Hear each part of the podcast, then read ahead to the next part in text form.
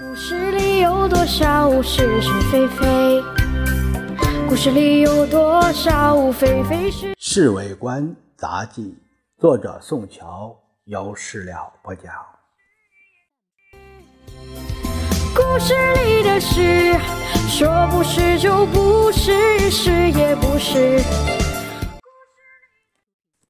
大概是为了争取美元，先生今天就召开了军事会议，商量怎样对付共产党，发动一个有效的攻势。除了白崇禧、周至柔、桂永清、杜聿明、刘峙、凌卫这几个人之外，还有山东主席王耀武。先生，先生对白崇禧说：“呃，昨天回去之后。”有没有考虑在哪个战场上发动攻势比较有把握一些？主席，白崇禧指着王耀武，昨天晚上，呃，和耀武兄谈了一谈，我们都觉得还是在山东境内发动攻势最为妥当。比如说，拿烟台这个据点，我们的初步目标，等把烟台攻下来以后，再向南扩展。白总长的话十分有道理。以陆军中将身份下海的桂永清接着说：“烟台是靠海的城市，于必要时，我们海军也可以出动，和陆军配合起来，一定会呃收到夹击的效果。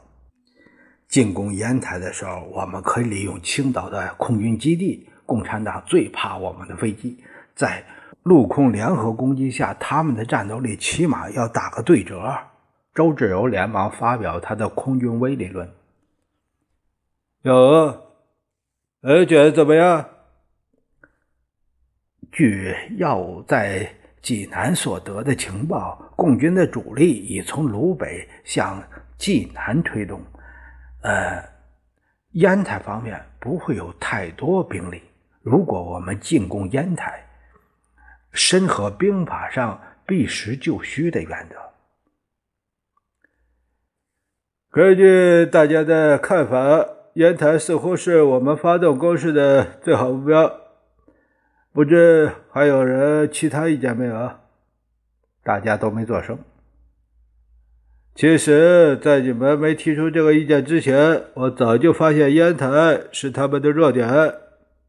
而且这个地方在外国人的脑筋里都很有印象。如果很快把它打下来，可以收到相当大的宣传效果的。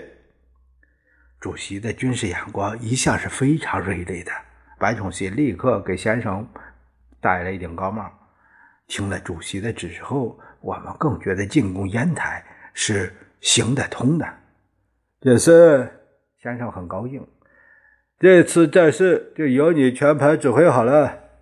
是，呃，不过我随时还是来向主席请示，那就更稳当些。啊，哈 哈，啊啊！先生马上笑起来。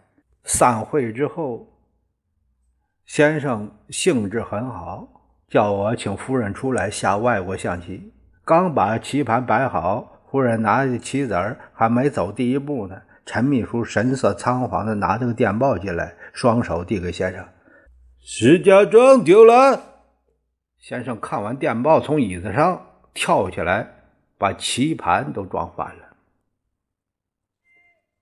说是就是不是也是，故事里的事，说不是就不是是。